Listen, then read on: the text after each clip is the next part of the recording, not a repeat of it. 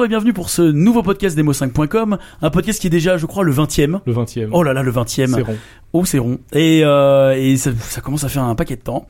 Et c'est un podcast aujourd'hui, alors je vais pas dire spécial, puisqu'ils sont tous spéciaux à leur manière, mais c'est un podcast euh, bah, qui sort un petit peu des, clous, puisque c'est un podcast qui est dédié à un événement euh, qui est en ce moment sous le feu des projecteurs.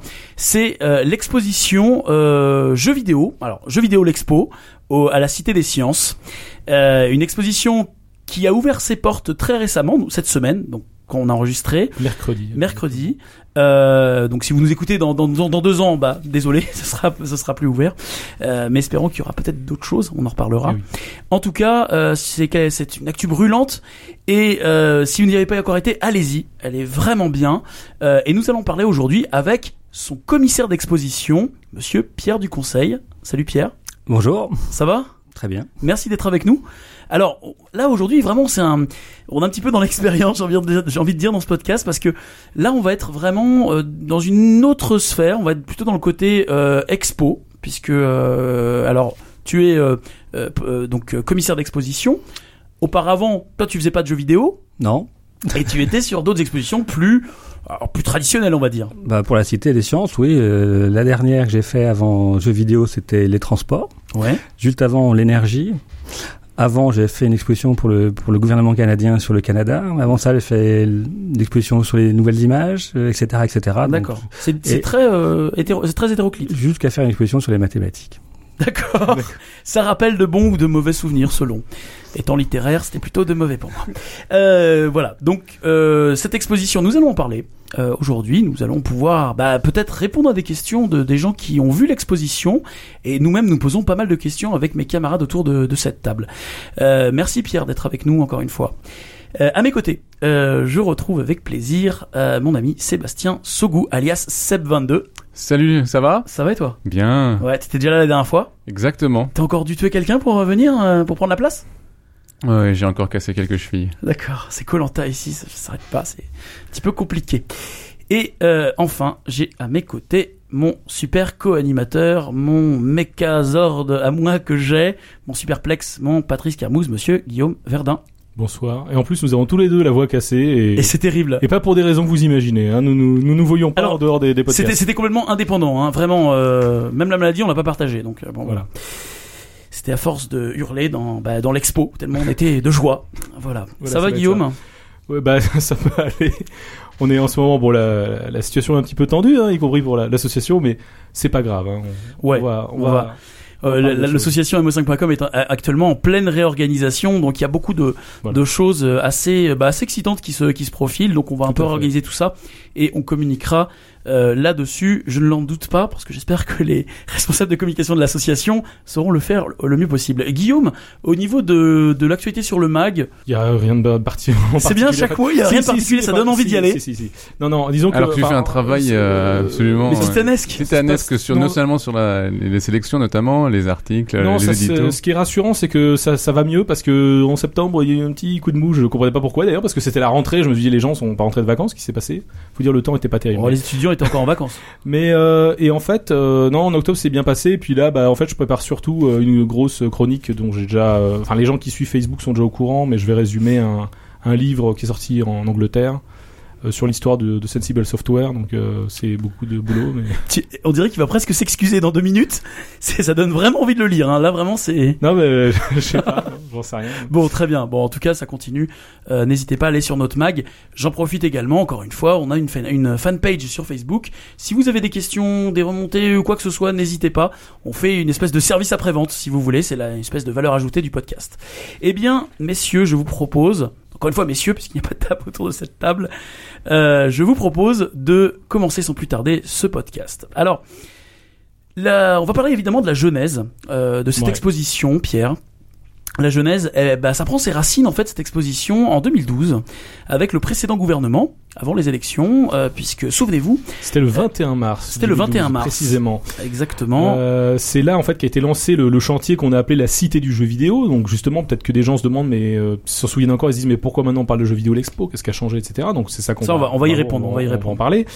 Et donc effectivement, le, le ministre de la Culture, euh, donc Frédéric Mitterrand, euh, à l'époque, euh, avait annoncé un, un soutien financier à hauteur de 1 million d'euros pour. euh, suite, à, suite à Game Story. Euh, ça a évidemment Ça a beaucoup joué. joué parce qu'il était passé et il avait beaucoup apprécié. Et donc euh, pour ce projet de cité du jeu vidéo qui devait, alors ce qui est assez intéressant, c'est qu'on a on a retrouvé le- les articles d'origine et finalement ce qui était euh, demandé euh, bah, a été quand même concrétisé, même si ça n'a pas été aussi simple que ça. Mhm. Euh, on parlait déjà d'une taille de 1000 mètres carrés, c'est exactement la, la surface de l'expo, Mhm. qui devait voir le, le jour à l'automne 2013. C'est Bon, la date était imposée, ce qui a dû d'ailleurs euh, être une, une difficulté supplémentaire. Et, euh, et alors je lis, c'est intéressant la citation de, de, de Frédéric Mitterrand. La cité du jeu vidéo permettra une approche novatrice de l'ensemble de la filière, à travers la découverte, l'apprentissage, la compréhension et la pratique, en permettant également au public d'expérimenter des contenus originaux. Ah oui. Donc il- dès le début, il y avait l'idée que ce soit des contenus originaux Ouais. et pas forcément ce qu'on avait fait par exemple à Game Story, c'est-à-dire de jouer à des, euh, des jeux et Ouais. plus le côté patrimonial. c'est de- carrément une autre approche du jeu vidéo, hein, euh, ou de l'interactivité en tout Et cas. il y a une autre citation de, euh, de Jean Menu et Simon Bachelier, qui était initiateur du projet à Cité des Sciences, euh, sachant que Jean Menu n'y est plus en fait depuis Mhm. bientôt deux ans. Mhm. Euh, en fait, il est, il est parti peu, peu, peu, peu de temps après. Mhm. Euh, il a, il- en fait, il disait, il ne s'agit pas de créer un salon commercial, donc ça évidemment, c'est- ce serait genre par Games Week, une rétrospective historique, ce serait Game Story, ou un parc d'attractions, ça je ne sais pas de quoi il parle, mais bon, c'est peut-être un jour, mais un lieu de médiation culturelle tourné vers le futur. Donc voilà, encore une fois, on a cette idée-là, et, euh, et effectivement, c'est peut-être ce qui pourra déboussoler le, le, le, le visiteur qui, euh, qui ne sait pas du tout euh, où il met les pieds. Mhm. Euh, et donc, c'est de ça qu'on va, on va parler ce soir. C'est Mhm. Voilà. aujourd'hui si vous nous écoutez en journée évidemment. D'accord. Alors Pierre, à cette revenons en 2012. À cette époque, l'annonce est faite. Il y a une grosse réception, salon de la, la- la- au, salon, au ministre, ministère de, de la culture. Euh, De la, qui- clé- oui, de la culture. de la culture, pas de l'agriculture, qui euh, qui annonce donc cette fameuse cité du jeu vidéo, qui est un projet euh, qui semble pharaonique vu de loin et qui réunit pas mal de gens, alors du jeu vidéo, de l'industrie, les éditeurs, Ubisoft, etc. Alors il y avait des gens de la presse, il y avait évidemment bah, des associations comme mo5.com, et puis il y avait également, et ça c'est très important, des gens de, de la culture muséale, de, de tout ce qui est musée, évidemment de la cité dont tu fais partie. Et, euh, et à ce moment-là, comment ça se passe exactement? En gros, le ministère a passé comme une commande à la Cité des sciences et de l'industrie de quelque chose qui n'est pas vraiment une cité du jeu vidéo, mais qui est plutôt une exposition temporaire, trois petits points de préfiguration. D'accord. Euh, un, un million d'euros, ça peut sembler gros pour euh, un Français moyen, mais bon, c'est pour faire une exposition de 1000 mètres carrés à la Cité des sciences et l'industrie qui doit durer 10 mois euh, et qui soit une, exposition originale en termes de création de, de dispositifs, eh bien, c'est, on va dire, c'est le minimum syndical, quoi. Faut Oui, que parce ça- qu'il y a la maintenance. Les gens ne voient pas ça. hein. ah bah oui non mais il faut que ce soit solide, faut que ce, faut que ça fonctionne, faut il faut des professionnels, euh, il faut des prestataires de qualité, euh, bon donc il faut les payer ces ça gens. fait travailler des gens en plus. ça fait travailler beaucoup de gens. Et puis si j'ai bien compris, le, le délai de 18 mois pour euh, monter l'exposition était assez court déjà. Ah bah pour nous oui les professionnels de la muséographie euh, on préfère avoir avoir six mois de plus. Là c'était un exercice euh, de haute voltige, Périlleux, sachant que périlleux, sachant que euh, la Cité des sciences on n'est pas spécialiste du jeu vidéo donc Mhm. il qu'on a, il a fallu qu'on apprenne très très très vite. Pour ma part, euh, ce que c'était vraiment que le jeu vidéo, parce que moi je bricolais un petit peu euh, de petits jeux, quoi. Tu jouais déjà un peu avant? Ah, J'ai joué à des jeux d'arcade quand il y a 30 ans. J'ai, au fur et à mesure où je changeais d'ordinateur, j'ai joué à des petits jeux, petits jeux de golf, des machins, des patiences comme tout le monde, des solitaires. Mhm. hein. 30% des gens jouent aux jeux vidéo, euh, qui jouent aux jeux vidéo, jouent à Oui, ce genre de jeu. jeu, donc, casual gaming. il faut quand même ne pas l'oublier. C'est occasionnel. Et- tout à fait, et c'est ça représente du monde. Donc, euh, en tout cas, une partie de l'équipe a dû S'y mettre. s'y mettre rapidement. Et, mais bon, ça a été assez facile parce que, d'une part, quand même, dans l'équipe, il y a quelqu'un que MO5 connaît bien, c'est Fabrice Laurie, Mhm. et qui est un vrai gamer, lui. qui devait être là ce soir parmi nous, mais qui, qui n'a pas pu. et qui avait, et qui avait déjà certaines idées sur ce qu'il fallait faire. Mhm. D'ailleurs, euh, une partie de ces idées euh, est, est présente dans, dans l'exposition. Mhm. Euh, et puis, donc, on est à la Cité des sciences et de l'industrie. Donc, chaque fois qu'on fait une exposition, on constitue un comité scientifique. Et on essaie d'avoir un commissariat scientifique. C'est deux dispositifs différents. Un commissariat scientifique, c'est une ou deux personnes euh, qu'on sélectionne pour leur euh, qualité, leur disponibilité, etc., leur envie de travailler avec nous sur euh, un certain temps et de, de consacrer du temps parce que on leur demande du boulot, quoi. On leur demande de produire du texte, on leur demande des, des, des conseils, on leur demande des des orientations, on leur demande de communiquer avec nous, donc euh, Mathieu Triclot notamment et Olivier Lejat, Mhm. pour pas les dénoncer, qui, Qui donc, également était, devait être avec nous ce on- soir. voilà. Ça, c'est dit. Et donc, euh, Et on les salue quand même. et donc, il a fallu très très rapidement en avril. En gros, quand moi j'étais quand j'étais au, mis devant au pied du mur, c'est-à-dire c'est Ouais. toi qui fais l'exposition. Ouais. Ah ouais, c'est quoi le jeu vidéo déjà? Et donc, il a fallu qu'on rapidement je trouve un commissariat scientifique. J'identifie des, des gens capables de nous accompagner, de nous apporter un point de vue, De synthétiser cette euh, culture. synthétiser cette culture, un point de vue original, à la fois un point de vue théorique, Mhm. on est à la Cité des Sciences, on a, on a une parole fondée, quoi, scientifique, culturelle, et un point de vue pratique. Donc, euh, le, le côté théorique, très théorique, c'était plutôt Mathieu, on va dire. Mathieu Triclot. Il a Mhm. écrit un bouquin, Philosophie, La des jeux, du jeu vidéo. quand même. Si vous ne l'avez pas lu, Lisez-le. allez-y. Et euh, on a trouvé un autre compagnon de jeu, euh, la personne d'Olivier Lejade, Mhm. donc qui lui, un praticien, un game designer, etc. Donc, actuellement en Allemagne, je crois, pour le euh, festival des jeux indés. Je sais pas, il se, Ouais. il se- il se promène beaucoup. C'est ce- c'est celui qui a créé, euh, enfin, qui a travaillé sur Soul Bubbles pour euh, ceux Ouais. qui voilà. Qui était, dis donc, à la Gamescom. que j'ai insisté pour mettre à la Gamescom parce que Euh, j'aime beaucoup ce jeu. Donc il a C'est fallu, il a fallu vérifier qu'ils étaient compatibles entre eux, quand même, parce que donc ils sont a priori ils sont entendus, ils sont compris, ils ont Mhm. ils ont décidé de travailler avec nous et à partir de là on leur a, nous on avait déjà un peu travaillé quand même sur le, le projet parce qu'il fallait qu'on aille très très vite, donc on ne n'allait pas attendre de, que les idées viennent, euh, tombent du ciel. Il a fallu qu'on a commencé à gratter des trucs, à proposer un cadre, euh, sachant que on a des objectifs de public, c'est-à-dire nous on s'adresse forcément au grand public. Oui. Donc forcément, d'entrée de jeu, c'était pas une exposition pour les seulement les gamers. C'était Ouais. forcément une Ça a exposition toute qui, son importance. hein. qui devait marier effectivement les, les, les deux comme les deux communautés, la grande communauté des gamers Le grand public. et le grand public. Il Mm. fallait que ça marche ensemble, que les uns s'y retrouvent et que les autres également. Donc ça, c'était euh, Le le pari, le défi, mais c'était vraiment le truc le plus. Du Plus intéressant. ce, qui est, ce qui est intéressant, je trouve, c'est que ce qui est à la fois une aide et qui doit être finalement presque un obstacle, c'est que la Cité des Sciences, par définition, elle est énormément portée sur l'interactivité. C'est-à-dire que Mm. moi, je me souviens petit, j'avais été à une, une exposition sur les sens. Euh, en deux mots, les sens. hein. Pas les sens. Sur c'était génial, il y avait des barils. c'était- C'était vachement intéressant parce que je me rappelle qu'il y avait par exemple euh, une espèce de jeu, enfin c'est ça, c'était des jeux, il y avait un, truc où on, on mettait un casque, on entendait un son et en fait il fallait en tournant une molette essayer de de retrouver, de la, tourner la molette son. jusqu'à retrouver le, le, le, le son exact. D'ailleurs, je crois que je m'étais pas trop planté. Ce qui est déjà dans WarioWare, pour ceux qui ont joué sur DS. c'est- c'est- c'est- sans doute. Mais c'est vrai que effectivement, c'est quasiment un jeu. Il y avait un truc bon qui était moins un jeu, mais je me rappelle aussi qu'il y avait euh, pour l'odorat, il y a- on avait vu, il y avait un film qui était projeté dans une salle euh, fermée d'ailleurs. Tout à fait. euh, où on avait l'odorama, ce qui était, parce que c'est pas forcément une expérience très agréable, hein, parce que comme par hasard, c'était que des odeurs plutôt pas terribles, genre des, euh, c'était, je me rappelle, il y avait une, une grange. Donc déjà une grange Ah, avec génial. du foin, etc. Et puis en plus elle, elle prenait feu, je crois. Donc euh, c'était. euh, assez- mais non, et, et donc d'un côté le- la cité des sciences, j'ai envie de dire, euh, est l'endroit parfait pour l'interactivité. Mais d'une certaine manière, comme c'est déjà souvent interactif, comment euh, faire une exposition sur le jeu vidéo encore plus interactive que, Que l'interactivité. Bah, justement, là, on- depuis le début, effectivement, la Cité des Sciences, euh, s'est positionné comme le plus grand musée interactif au monde. Il y a plein de gens qui ont découvert l'interactivité et les ordinateurs à la Cité des Sciences et l'Industrie en 86 quand on a ouvert. Mhm. Hein, les ordinateurs n'étaient pas encore euh, Grand partout. public, grand ouais. public, pas très grand public en tout cas. Mhm. Donc il y a plein de gens qui venaient ici pour ça. Et donc on avait notamment, on appelait ça nous les petits logiciels.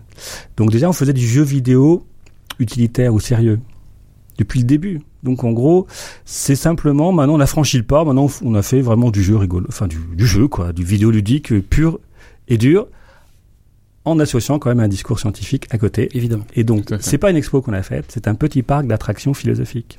Oh, c'est bien dit ça. Je- Mathieu, qui est trio, Tri- Triclot, qui a eu cette idée, et moi je la reprends volontiers parce qu'elle me convient tout à fait. C'est vraiment cette exposition, c'est vraiment un petit parc d'attractions au sens où on est là pour jouer sincèrement, sans honte, Mhm. en toute liberté, les grands, les petits, Un gamer les peut jouer avec un les- non-gamer. exactement, c'est ça qui est intéressant dans l'exposition, c'est que les gens ne se sont pas donné rendez-vous, ils rencontrent des inconnus et ils échangent entre eux. Donc c'est une situation tout à fait originale. Mhm. Euh, donc depuis le début, la cité, en fin de compte, elle fait du, du jeu vidéo sans le savoir. Ah, D'accord. Presque. Oui, là c'est l'interactivité et c'est là, là moi que je voulais je voulais revenir euh, là-dessus euh, puisque bon évidemment on a fait la, la, la soirée de lancement de de de, de, de l'expo aux jeux vidéo euh, et l'idée principale après je développerai plus tard dans le podcast mais l'idée principale moi qui me qui me revient au-delà du jeu vidéo c'est plus l'interactivité puisque c'est je pense que c'est le mot vraiment le plus fort qui puisse déterminer euh, définir cette euh, cette exposition c'est l'interactivité, les nouvelles manières de jouer. J'en discutais avec le, le scénographe, euh, dont j'ai oublié le nom. Hervé Boutet? Ouais, certainement, ça doit être ça. Euh, qui était très intéressant puisque euh, euh, je, il m'expliquait voilà on a voulu mettre en avant les gameplays. Je dis peut-être peut-être pas le gameplay parce qu'au sens gamer gameplay c'est autre chose. Mais plutôt les manières de jouer. Et, et ça euh, c'est vraiment très très bien exploité à mon sens. Euh, parce qu'il y a si vous n'y avez pas été il y a beaucoup de, de, de, de- choses à voir de manière différente. Jouer avec son corps jouer avec le regard jouer avec ou simplement être passif devant un écran puisqu'on voit un écran au plafond. Alors même si ça n'est qu'une vidéo concrètement. Mais quel quand même quel pied de voir euh, Journey, euh, le, le jeu donc euh, de That Game Company qui est sorti cette année. Si vous n'avez pas fait, faites-le. Euh, au plafond, sur un écran géant, dans des dans des fauteuils euh, Pac-Man et euh, un demi allongé. Enfin, c'était génial quoi. Et bon, ça, fait, évidemment, ça fait partie des- d'une des expériences de jeux vidéo, c'est la contemplation. Il y a de plus en plus de jeux qui, euh, qui exploitent cette partie-là le aussi. côté cinématique, etc. Il y avait une, BO une bande d'annonce d'Assassin's Creed 3, je crois. Enfin voilà. Et, et toutes ces, ces choses-là, peut-être pas toutes les citer, mais toutes ces choses-là, euh, vraiment, je trouve que ça, ça prend du sens. Et en plus, c'est assez ouvert au niveau du sens de la visite, etc. Bon, je vais pas griller les étapes parce que là, je m'avance un petit peu sur euh, sur ce qu'on va dire un peu plus tard dans le podcast. Guillaume. Non, mais c'est vrai que sur le, sur le côté purement théorique, je trouve ça déjà bien de, de miser énormément sur l'interactivité. le- Alors, bon, évidemment, nous, c'est toujours ce qu'on a fait, parce que sur nos expos, on, on, on veut toujours que le maximum de jeux soient jouables pour que les gens jouent euh, et, et non pas se contentent de... Parce que c'est vrai que ce qui est difficile, surtout dans un musée, c'est que euh, quand, surtout quand on parle à un public euh, où on travaille avec des gens qui connaissent pas beaucoup de jeux vidéo, souvent euh, la, la, la plupart des gens, la seule chose qu'ils voient des jeux vidéo finalement, ce sont les images. Mm. C'est pour ça que les gens comparent souvent les jeux vidéo au cinéma ou voient la violence, enfin des choses qui sont vraiment Mm. purement visuelles. Et, euh, et c'est vrai que nous-mêmes, on a parfois tendance euh, à favoriser sur des expositions des jeux qui sont euh, particulièrement picturaux. Bon, on pense souvent à des trucs euh, Okami, Rez, enfin des jeux comme ça qui sont un peu d'expérience visuelle. Mais c'est aussi de par la, la, la condition de, de visite d'une exposition. Tu, on passe pas deux heures sur chaque euh, jeu ou chaque stand. Exactement, exactement. Et ça, c'était la- le deuxième obstacle qu'il fallait franchir euh, le plus élégamment possible. C'était effectivement qu'on a deux médias qui sont qui ont leurs propres euh, exigences. Une exposition, ça se visite, on va dire une heure, une heure et quart, une heure et demie. Bon, ça dépend de la taille de l'exposition et de l'appétence que la personne a avec le sujet exposé. Euh, un, un jeu vidéo, ça peut jouer en, je sais pas, une minute sur un téléphone portable. Mhm. Bon, ça, ça va, ça peut être compatible avec une visite d'exposition. hein. Par contre, ça peut jouer en 10 heures, en un an, éventuellement, dès lors qu'on est dans des guildes, dans des réseaux, dans des choses comme ça. Et ça, c'est pas du tout compatible avec une exposition. Donc, il a fallu qu'on, Il a bien travaillé son sujet, hein, vous notez. c'est, bah, c'est c'est-à-dire que c'est, Essence, je baigne dedans. Ça fait 18 mois que je Ouais. réfléchis à comment on va s'en sortir. Donc, euh, et, mais il a, Ne il a- surtout pas mettre de mémoire PG. il a fallu faire très très vite des choix. C'est-à-dire en, en 15 jours, il m'a fait ces choix-là. On a dit, ça doit être grand public, il faut qu'on trouve le moyen de marier effectivement ces deux médias. Et donc on a inventé quelque chose qui s'appelle l'exhibition play. C'est-à-dire que c'est le, le croisement du gameplay, du jeu vidéo et de, de, de l'exposition. Donc on a créé des dispositifs complètement adaptés à une visite d'exposition sans pour autant que la partie vidéoludique euh, soit en pâtisse. En pâtisse, ouais. Donc c'est donc et troisièmement, c'est pas une exposition de patrimonial. C'est-à-dire C'est qu'exposition ça. de patrimonial, c'est en gros, c'est des objets qu'on pose. Alors là, des objets vidéoludiques, effectivement, on, on les pose, mais en même temps, on- n'y touche pas, ça bouge, etc. Tandis que nous, nous, on a s'est permis de d'aller toucher les jeux vidéo, d'aller les d'en donner qu'un petit bout aux, aux joueurs et non pas toute la toute, toute la totalité des jeux. On a on s'est permis de en gros de d'aller voir des, des studios et de leur dire voilà nous on veut parler de cette chose là et on veut que ce soit illustré par un jeu dont on vous a écrit par un dispositif dont on vous a écrit en gros le cahier des charges à la fois de euh, muséographique, culturel et, et technique aussi, et fonctionnel, parce qu'on a des exigences de fonctionnement à la cité. Il faut que ça démarre tout seul, il faut que ça s'éteigne tout seul, il faut que ça marche 8 heures d'affilée, quelles que soient les conditions de, de manipulation. Et on est allé voir des studios, on leur dit voilà, vous avez quelque chose à nous proposer pour euh, un jeu qui irait bien avec no- notre idée? Mhm. Voilà, donc on a travaillé beaucoup comme ça. Ah, combien de studios ont été sollicités? Parce que c'est- que des studios français? Alors non, il y, y a quand même dans l'expo une dimension patrimonial, puisqu'on a, une, Mm. on a une, une sorte d'histoire du jeu vidéo, donc on a euh, Space War, Pac-Man, euh, Sonic, des choses comme Oui, ça. il n'y a Donc pas ça, que du français. donc là, on est, là, on est allé chercher les droits quand même. quand même, Bien sûr. grâce, grâce au, on, on a, on a fait appel au CEL pour ça, et notamment qui nous a, qui nous a aidé à, Mhm. Pour avoir les droits. à- pour- oui, à contacter les bons éditeurs et à, Mhm. à préparer, un peu, et préparer un peu le terrain. Mhm. Sinon, on a donc écrit nos cahiers des charges. Hein. En gros, c'est comme ça qu'on a fait. On a fait, un- on a écrit un programme scientifique, culturel, technique. Mhm. Et après, on, a dit, voilà, bon, ça, on va trouver ça euh, dans le patrimoine. Ok, on le prend simplement. euh, le Pac-Man, il faut qu'on le joue en trois minutes, pas, pas plus. Donc, il a fallu trouver un ingénieur qui nous mette ça, sur- qui émule ça et qui nous le qui nous le compacte et qui le fasse tourner euh, avec nos, nos, nos obligations de, de, de, de fonctionnelles d'ouverture, de, fermeture. et Mhm. voilà. Euh, après, on a D'ailleurs, en toute petite aparté, il y a euh, la durée de chaque stand qui est assez- Bah oui, très bah, c'est un élément de confort. Mm. C'est important que le visiteur sache à quoi il va, à, à quoi il va être soumis. Il, le visiteur, il a horreur de, de, de commencer un truc et pas de savoir s'il en a pour euh, 30 secondes ou, ou 2 heures. Et Parce que il, il, il sait pas dans ce cas-là si ça marche, si ça, si ça ne marche pas, si s'il faut qu'il se pose tranquillement ou si euh, c'est pas la peine qu'il s'installe. Donc c'est c'est des c'est ça le travail du, muséographe. Hein. C'est c'est pas un conservateur, c'est pas un scénographe, c'est quelqu'un qui pense d'abord au public. C'est comme un concepteur de jeux vidéo.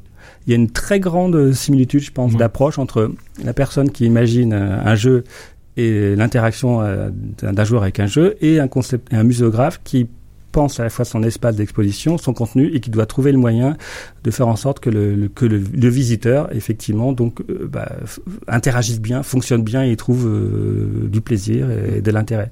Il y a des, des grandes similitudes. Et donc nous on a écrit nos programmes, donc euh, on est allé chercher dans le patrimoine ce dont on avait besoin. On a aussi on a tapé à la porte de, de partenariats possibles.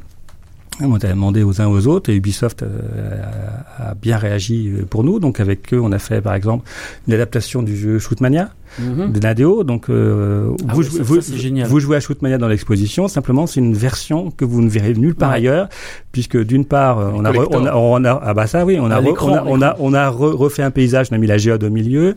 Euh, on joue un réseau local très local, s'il y a, il y a que deux postes de jeu. Il est hors de question que le réseau extérieur vienne Oui, évidemment. parce que sinon les, les joueurs confirmés auraient descendu nos, nos gentils visiteurs vite fait bien fait ça aurait été ça aurait été très frustrant c'est joueur contre Très, très- joueur face à face. Voilà, à la joueur contre- japonaise, comme dans les salles d'arcade. voilà Tout à fait, oui. dans des demi-sphères d'un mètre cinquante de. Ça, diamètre génial. avec un butt kicker au sol ce qui fait que ça vibre quand ça quand ça tire On- donc on descend des crapauds cosmiques et puis éventuellement on, on combat la- le joueur qui est en face quand euh, parce qu'on peut jouer tout seul contre les crapauds cosmiques ou sinon s'il y a quelqu'un en face on joue contre les crapauds cosmiques et euh, l'autre euh, Et le versus player. et- versus player et euh, à vrai dire moi c'est mon jeu préféré ça me détend Il est, il est- considérablement L'écran est génial. Je sais pas si vous l'avez vu, mais c'est comme comme tu disais, c'est une demi-sphère Mm. et on a vraiment l'impression. Alors vous voyez les FPS, bon bah voilà, on est dans les yeux du du, Mm. du personnage, euh, mais là en plus il y a cette dimension. Voilà, on voit bah comme un vrai regard, euh, Mm. presque Champ- à 180 Le degrés. champ de vision est totalement champ- recouvert. Ouais, c'est assez naturel en fait. Et, euh, et j'ai trouvé que c'était vraiment sympa. Il y avait euh, au-delà, il y a, y d'autres choses qui sont sympas dans l'expo, mais vraiment ça, c'est une des choses qui m'a le plus marqué. Franchement, Avec le pong mécanique. mais, ah oui, oui, j'allais- en parler de ça. Alors justement, je vais, je vais revenir à ces... donc ça, c'est vraiment typiquement de l'exhibition play, c'est-à-dire Ouais. c'est on a marié un jeu, un gameplay, un genre même, euh, avec une, une- un usage très particulier, qui est celui de l'exposition. Et donc, euh, mon ambition ultime, si je devais avoir une ambition par rapport à cette exposition, simplement maintenant, enfin, je l'ai ouverte, donc c'était la première ambition, mais euh, ce qui serait bien, c'est que peut-être dans 5 ou 10 ans, on dise, euh, quelqu'un dise, ah ouais, là, il y avait un lieu génial, c'était la Cité des sciences et de l'industrie, et là, j'ai joué à des jeux vidéo comme nulle part ailleurs. Mm. Un peu comme euh, Cité Ciné, vous vous souvenez, on n'arrête pas de parler de Cité Ciné, enfin il y a ceux qui l'ont vu, ceux qui l'ont pas vu, qui disent ah mais zut, il est trop petit, je l'ai pas vu. Et ben c'est ça, c'est ces moments un peu mythiques et donc ça serait bien que pourquoi pas l'expo jeux vidéo fasse partie maintenant de l'histoire des lieux où on a joué et des- partie des des- choses dont on se parle, le- dont, dont on se parle, on se souvient parce Ouais, qu'on on a, on, on a vu en tant que gamer, en notamment dans un podcast où on dit souviens-toi. ou en tant que grand public. Ouais. Et puis après, donc je continue ma, ma- mon énumération des, des collaborations qu'on a pu avoir. Après, on a donc on, on est allé chercher effectivement des studios auxquels, notamment français, Pasta Games, Globs, euh, Shiro Games, Shiro, euh, euh, Spirops, euh, et puis aussi des gens qui font plus du multimédia. parce qu'il y a des, des dispositifs qui sont plus du multimédia que des jeux, parce qu'il y a des jeux dont on ne peut pas parler dans l'exposition, enfin oui, jouer tous les jeux tous les jeux d'aventure justement. Donc on a fait un, on a fait une table multimédia, petite encyclopédie interactive vidéoludique. Euh, donc là on a fait plutôt appel à des gens qui font du multimédia plutôt qu'à des studios de jeux. Oui, avec des. C'est un, un, livre, si je me trompe pas, dont on tourne les pages avec des définitions. Ah, c'est le lexique, ça. Le lexique, voilà, le lexique. Donc on tourne les pages, il y a des définitions, et là, il y a une vidéo qui se lance sur le livre qui est projeté. Euh. C'était ah. vraiment très très intéressant. Ouais. Et, et j'ai vu aussi euh, un autre coup de cœur. Ça c'est bon, bah, c'est pas grave, je, je balance. Euh, un autre coup de cœur, c'est le, le, la table. alors la table cocktail numérique. C'est-à-dire qu'il y a une table cocktail, vous voyez les tables cocktail classiques euh, comme on peut avoir, et là numérique avec du, un peu comme un. Euh, alors ceux qui s'en souviennent, voilà, euh, les tables surface à l'époque. je parle pas de la tablette, je parle de la table qui s'appelle maintenant Pixel Sense chez Microsoft pas de promo, hein, mais bon voilà, euh, qui, qui, est donc euh, complètement tactile et euh, où il y a des, je crois un jeu de cartes. J'ai vu des des gens jouer parce que j'ai plus regardé que jouer en fait. Ça c'est Nouveau Monde, ça. Donc c'est justement c'est cette fameuse table sur les sur les jeux d'aventure. Donc c'est plutôt une, petite encyclopédie interactive. Oui oui, complètement. Mais, mais avant d'accéder à, la partie encyclopédie, toujours été un peu banal. On a, on a fait jouer un petit peu les jeux pour les gens pour qu'ils qui fassent apparaître au fur et à mesure euh, de leur euh, de leur réussite euh, à ces petits jeux, effectivement, l'ensemble du, des continents des, des, des nouveaux mondes qu'on a qu'on avait exposés. Et donc ça, voilà, donc les, les, les éditeurs tiers, comme Ubisoft, Pasta Games, etc., ont été tout de suite. Ça s'est fait naturellement? Il y a eu un, une participation naturelle pour eux? Euh, il y en a, oui, ça a été très facile. D'autres, non. Bah, je pense que les grands éditeurs comme Ubisoft, euh, pas grand monde, en gros, du monde du jeu vidéo savait ce que c'était qu'une exposition. Mhm. Tout le monde sait ce que c'est qu'une salon. Un mhm. salon, dans, dans, ce monde-là. Hein. Salon, c'est simple, et voilà. Euh, euh, il y a un éditeur, il, il, propose son, euh, son, son, son, jeu, il, il, contrôle sa marque, ses personnages. Dans une exposition, c'est beaucoup plus compliqué. On ne mhm. contrôle pas, surtout une exposition culturelle, grand public, qualité des sciences et l'industrie, où nous on réinterprète. Mhm. Nous, ce qu'on a fait, c'est une exposition d'interprétation. C'est-à-dire qu'on a tout repris à la base, on a construit un discours et ce discours on l'a illustré avec des jeux, des multimédias, des audiovisuels. Et donc on s'est permis de, bah, de prendre des, que des petits bouts de, de jeu ou de prendre un personnage et de d'en faire un, objet de déguisement par exemple. Et donc ça c'est c'est pas forcément simple pour le pour l'éditeur de, de dire bah ils vont manipuler mon truc, mon, mon personnage, mais euh, qu'est-ce qu'ils vont en faire? Est-ce qu'ils vont l'abîmer? Ou pas? Toucher à la euh, propriété intellectuelle est toujours toucher à la propriété intellectuelle c'est très, très très délicat. Et donc il a fallu il a fallu beaucoup discuter, s'entendre, euh, qu'ils aient confiance en nous, qu'on leur montre qu'on n'était pas des on faisait pas n'importe quoi. Oui, pas des rigolos. C'était pas des rigolos, c'était des sciences et de l'industrie, voilà. Et voilà ce qui est intéressant, c'est que du coup, il y a, c'est là où on vient quand même sur le, côté, l'aspect historique quand même de l'expo, c'est que justement le choix, par exemple, de Shiro Games, c'est qu'ils sont connus pour un jeu qui s'appelle Evoland. Je n'ai pas forcément apprécié, mais je, je, pense que, nous ne sommes pas d'accord là-dessus. Mais justement, je pense que la version de l'expo qui est peu courte, à mon avis, doit être beaucoup plus pertinente parce qu'au départ, c'était quand même un jeu flash. Hein. ouais. Tout à fait, mais en tout cas, elle est vraiment tout à fait adaptée à, l'exposition. Peut-être expliquer. Donc, Evoland, en fait, c'est une espèce de jeu d'aventure euh, mi-aventure mi-RPG où en fait, on on débloque en fait on, dans des coffres en fait on trouve des évolutions techniques c'est-à-dire qu'au départ on, a un petit personnage qui peut se déplacer que à gauche et à droite on ramasse un coffre hop il peut on débloque la couleur donc le jeu passe en couleur la résolution ça augmente après on mm. passe carrément à la 3D puis euh, en fait, il nous montre l'évolution du jeu d'aventure et du jeu, d'action RPG dans le jeu en passant. Moi, je trouve ça génial. Alors, en passant de, en gros, de Zelda. Il, il suit pas forcément la chronologique parce qu'en fait, on débloque le scénario du jeu après le passage au 16 bits hein, quand même. Donc, euh, c'est pas très. Mais euh, c'est pas un côté un peu satirique par moment comme ça. Par exemple, quand on passe au, au graphisme tourné bits, du coup, il y a les, les temps de chargement qui ah apparaissent entre chaque. Euh, ah oui. il faut acheter un lecteur de DVD spécial pour annuler ces, ces temps, de chargement. Non mais voilà, mais ça, ça par exemple, tu vois, le grand public ne connaissait pas ce jeu-là. Hmm. Et ben oui, et c'est vrai que du coup, il y a d'autres jeux qui ont été créés qui suivent énormément ce concept. Je pense, euh, moi, celui que j'ai vu, c'est le fameux jeu de course automobile. Euh, En fait, c'est en fait, c'est l'histoire du jeu de course, mais sous forme de parcours automobile. Donc au début, on a euh, on a un jeu qui est vraiment euh, en monochrome, mais c'est quasiment du. Ah, c'est noir et blanc, hein. C'est, enfin, le, non mais le premier parce que j'essaie de, de, de, de, voir à quel jeu il me faisait penser parce que c'est, c'est, je crois que le deuxième c'est plutôt le genre Vectrex, mais le premier est encore plus simple que ça. C'est-à-dire que le premier ça fait vraiment Pong, on va dire, mais quand même en vue de derrière. Euh, c'est ça qui est intéressant. Dès le début, c'est quand même vu de derrière, mais euh, enfin les les les ouais les graphismes évoluent euh, évoluent au fur et à mesure jusqu'à jusqu'à Gran Turismo 12 aujourd'hui. Oui, c'est qu'on saute, euh, c'est des sauts temporels. On a l'impression qu'on reste sur le même circuit. En fin de compte, euh, l'ingénieur qui a travaillé là-dessus, euh, Numbermind, là, il a, il a réussi à émuler donc euh, tous ces dispositifs et à calculer. C'est-à-dire quand vous tournez le volant, euh, vous allez passer au jeu d'après, mais il faut que la machine enregistre la position du volant pour que automatiquement elle vous replace sur le circuit suivant qui n'est pas tout le même circuit en fin de compte en vérité, dans la- à peu près la même position. Donc c'est quand même assez assez Mhm. sioux. Et il y a plein de gens qui nous disaient ça marchera jamais. Nous, quand on passe, on- nous, de toute façon, à la cité, on, on essaye d'inventer toujours aussi des moutons à cinq pattes. hein. On adore ça. Donc, on utilise les, les, les technologies, on les, on les teste, on les, on les, on les bricole. Parfois, ça marche bien, parfois, ça marche un peu moins bien. Mais c'est aussi ça, aussi la, la force de la cité, c'est sa capacité à, à créer, à imaginer, à, à oser et, et à réussir. Des fois. Complètement, complètement. Non, non, mais ça, ça, je trouve ça vraiment intéressant dans le sens où euh, euh, ça permet à montrer à toute la famille, bah, euh, sur un court moment et une expérience, je pense, unique, ce, ce- ce- cette évolution du jeu vidéo. Alors, euh, messieurs, je- on, on a évoqué évidemment le, le, le Pong mécanique, Ah oui. et ça, Qui est philosophiquement extrêmement intéressant. en pratique, Je, je, il est, il est bizarre. C'est-à-dire que, très sincèrement, je l'ai vu de loin, j'ai fait waouh. Et alors là, vraiment, gros coup de cœur. Je me suis rapproché, je me suis dit, bon, on va faire une partie. Et puis après, j'ai fait ah, peut-être moins de trucs. Alors, ça- en fait, le- dans le concept et dans la réalisation, il est magnifique. Euh, après sur le gameplay, alors encore une fois parce que c'est compliqué, hein, euh, euh, faire un pont. Vous, euh, ceux qui ne l'ont pas vu, c'est très dur à expliquer En parce fait, que ça ressemble à un scanner. ça ressemble à un sc- oui, ça ressemble à un scanner, oui, euh, avec une manette de chaque côté et euh, et en fait, donc on bouge. Vous connaissez Pong, hein, donc on bouge euh, chacun une raquette ou un, un- un- Une palette. une ouais. palette, on va dire. Et puis il y a une balle qui se déplace, qui en fait n'est pas vraiment une balle, c'est un point fixe qui est déplacé par une barre qui va Par de un haut bras en bas. mécanique. En fait, c'est un pong électromécanique. Non, mais il y a, il y a- il y a Oui, c'est ça, vraiment électromécanique. il y a deux qui va bras, il y a en un, et en ordonnée. bras vertical, un bras horizontal, et ça ressemble un peu donc euh, sur un scanner, l'espèce de barre qui défile. euh, C'est ça. un Et peu c'est et ça, et c'est juste purement génial dans le le, le, Le concept. le est- concept est, est mais formidable.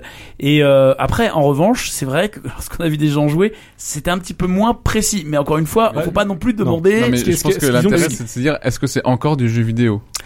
Ou est-ce que Alors, je crois que ça, cette question-là, ces derniers temps, on l'a un peu trop posée. Ou est-ce que c'est du Pour pur jeu vidéo est-ce que c'est pas simplement du pur gameplay? C'est-à-dire vraiment une machine dans laquelle il y a un programme, et là c'est une machine industrielle, c'est c'est que des Ouais. éléments industriels, des machines-outils qu'on a mis en, en œuvre. Ouais.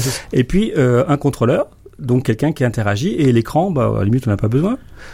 Bah oui. Parce que c'est, limite c'est du pur gameplay. L'écran peut-être qu'il est là simplement pour nous faire croire à, à des fictions, pour nous immerger dans quelque chose qui et que le, le pur gameplay est simplement entre la, mach- la machine avec un programme et euh, l'interface d'interaction quand et, quand et l'expérience de jeu. Il y a même beaucoup de, de gens qui définissent le jeu vidéo Oui. par la, la présence d'un écran. Tout à fait, par interaction l'image, Avec un écran et justement. une image. Oui, on a déjà parlé que- sur euh, l'arcade avec Non, Guillaume. et puis surtout Sébastien a lu le livre de Rashbert et euh, lui est très pointilleux là-dessus parce on- que comme il se dit l'inventeur du jeu vidéo, pour lui le jeu vidéo c'est avec un écran de télé. Hein, Voilà. Ouais, enfin, Guillaume, on a déjà ingénieur, parlé, on a déjà parlé lors du en télévision. Podcast sur l'arcade. Euh, Euh, non, les- mais- Il y avait des bornes bien avant euh, les jeux Oui, vidéo. et c'est euh, vrai d'arcade. que à un moment donné, euh, il y a des jeux vidéo où on joue aux cartes. Voilà et, ce que euh, j'allais dire. voilà, Est-ce qu'un jeu voilà. d'échecs est un jeu vidéo Donc voilà. Bon. Mais dans, dans l'exécution, dans le concept, etc. Moi, je trouve ça juste un bijou euh, et vraiment, vraiment. Allez, à- à- allez le voir, pas que pour ça, mais ça, ça, ça vraiment, ça vaut le coup. Vous le verrez, vous allez vous dire. Alors certes, pour y jouer, c'est moins évident, mais rien que le fait de le Mais voir, je pense de toute façon c'est pour moi, c'est une pièce d'art, une pièce d'art, vraiment. c'est le, le C'est- c'est je une œuvre d'art. le truc que les gens remarquent en premier parce qu'il est, il est quand même pas Il très a l'entrée. l'entrée. Ouais. Et c'est vrai que euh, bah, c'est tellement, euh, enfin, ça tire. Ah mais c'est c'est terrible. Ça fait très rétro-futuriste. En plus, c'est rétro, enfin c'est c'est éclairé sur les bords. Et, et, et en plus, et en plus, c'est complètement synchro avec la déco parce que ce qui saute à l'œil évidemment, c'est alors la déco. Je vais vous la, la dépeindre euh, assez rapidement. C'est on a des murs noirs avec des euh, des, des un quadrillage blanc, le tout plongé sous une lumière bleue. Ce qui fait très Tron dans le- le- l'esprit. et ça, Ouais. je pense qu'évidemment, c'est fait exprès. Tout à fait, c'est la- l'ambiance voulue par la scénographe. Alors pour la petite histoire, il y a donc ces, ces cubes font, enfin ces, ces carrés font 40 cm Bah, sur 40 c'est précis. parce que oui c'est très précis parce qu'ils sont à l'image des cubes qui composent la scénographie de l'exposition qui eux font tous 40 cm Ah. sur 40 qui sont des éléments de grid c'est un, c'est un, un produit danois hein. et il y a 1100 cubes comme ça dans l'exposition qui, qui, qui constituent la, la scénographie d'ailleurs on appelle ça des, des, des voxels et non pas des, des, pixels. cubes Pixels. et non pas des pixels puisqu'ils Ouais. sont en trois dimensions D'accord. Et, euh, et, et- et voilà. Et donc tout ça pour dire que le le Pong mécanique va très bien avec la Alors, déco. Et puisque puisque tu parles de de ces voxels, j'en profite pour dire que sur les représentations vous verrez pour ceux qui le connaissent, il y a des petites figures. Il y a une femme, un, un bonhomme et une bonne femme dessus. Et le bonhomme se trouve être Yvan West Laurence, mesdames et messieurs, Alors. le créateur d'Animeland. Il lui ressemble comme deux gouttes d'eau. Vous verrez. C'est son sosie. C'est son sosie. C'est Ah. bluffant. Pour ceux qui le connaissent, on dirait vraiment Yvan. Voilà. Il y en a qui disent qu'il ressemble aussi à Emmanuel Martin, le délégué du sel. C'est c'est la grande énigme. Euh, alors justement, quand on, puisqu'on parle de scénographie, ce qui est aussi très particulier, alors là encore une grosse différence c'est Game Story. Alors bon, évidemment Game Story, encore une fois, il y avait un côté bah, story, il y avait un côté histoire, donc il y avait une chronologie et donc il y avait un sens de parcours. Euh, là évidemment, le, ça a beaucoup moins de sens euh, par rapport à la thématique. Et c'est vrai que moi, c'est quelque chose qui m'a perturbé parce qu'en tant que joueur euh, complétiste qui aime bien euh, tout voir et tout faire dans l'ordre, euh, c'est vrai que là, par contre, on a une, on est vraiment en open space. en Ah bah fait. je t'ai vu, hein, tu t'es roulé par terre, t'es- t'as fait une crise. là, C'est là, c'est- là, début. c'est extrêmement volontaire parce qu'on sait que les parcours euh, dans les expositions, ça crée des embouteillages. Ouais, complètement. Donc, euh, en plus, un, d'une part. Après, ça crée effectivement, ça, ça, ça tue les perspectives. Parce que si on fait un parcours, en gros, on va faire des cimets, etc. On va faire un, on va faire un labyrinthe, quoi. On va faire un, un Mm. jeu, un jeu dans un labyrinthe. Et euh, on- moi, je voulais pas ça. Je voulais vraiment un espace, un sandbox, quoi, voilà. Voilà, un open world, comme disait Un open world. On arrive, on rentre dans de l'entrée et là, on, on a, on peut quasiment balayer toute l'exposition d'un d'un seul regard et, et, et se dire, bah voilà, c'est simple à comprendre. Voilà, tout est devant moi. J'ai pas à, à contourner des, des murs, à prendre des virages et à pas savoir comme, en gros, la taille de l'expo. Là, je voilà, c'est tout. Sur, donc, c'est extrêmement. Il faut tout de suite penser au confort de visite du. Mhm. du- dire, c'est fondamental pour la réussite d'une exposition que le visiteur comprenne tout de suite où il est et ce qu'il a à faire et ce qu'il peut voir et en gros le temps que ça va lui prendre. D'accord. Il y avait également, euh, Bah, on va pas tous les faire, mais il y non, avait, mais moi, ce qui m'a vraiment le, le plus marqué, euh, finalement le plus plu dans l'exposition, c'est qu'il n'y a pas que des jeux vidéo à jouer. C'est très éclectique.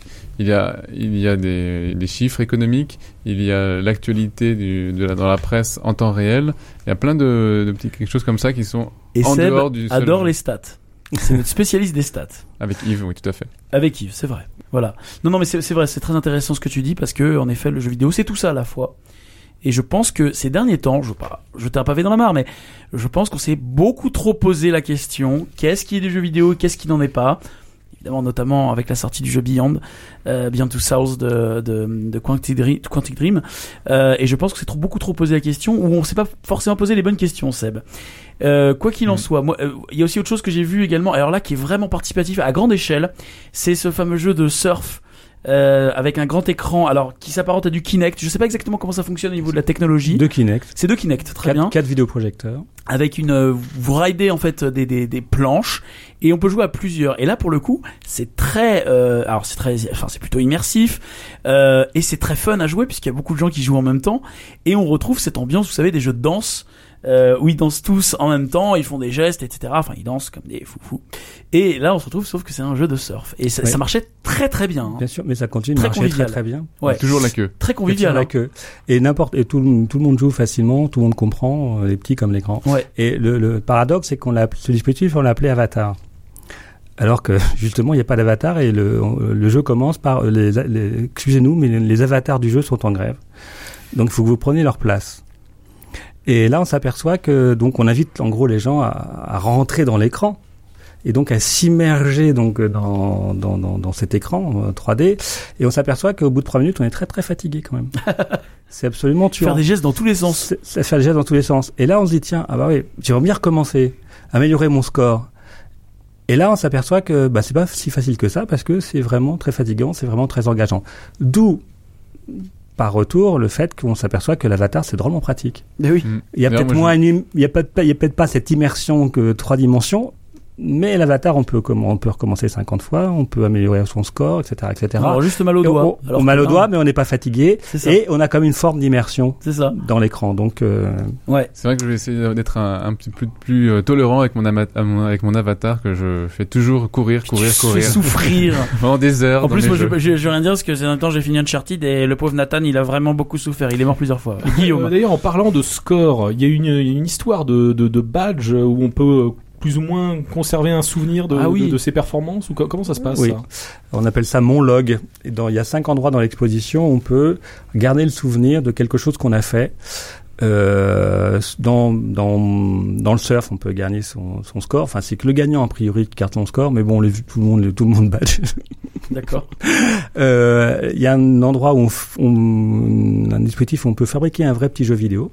Ouais. Hein, donc on, on personnalise avec sa, sa tête, sa voix, et puis il y a toute une Ah oui, il y a sélection un atelier, c'est ça? C'est ça, un Ouais. atelier. Donc euh, ça, donc c'est toujours une université des sciences et de l'industrie. Et puis donc c'est Globes, euh, le studio qui a qui nous a aidé à réaliser ça. Et là, donc on peut garder le souvenir du jeu qu'on a fait. Ce jeu, c'est comme si on, suivait toutes les étapes euh, de conception d'un jeu, qu'on faisait tous les métiers en, quelques minutes, et on, fait un vrai jeu qui n'est pas qui est vraiment le sien, parce que euh, déjà il y a sa tête dedans. On a fait des choix qui sont ses propres choix. On a fait un level design complètement euh, original. Et on peut le garder en, mémoire grâce à cette petite, carte. On le retrouve sur, le site de la Cité des Sciences et il y a même une version au téléphone mobile du jeu. D'accord. Moi, Ah oui, peux- c'est plutôt complet tout ça en fait. Hein Ouais, mais moi je peux pas m'empêcher de, de parler de.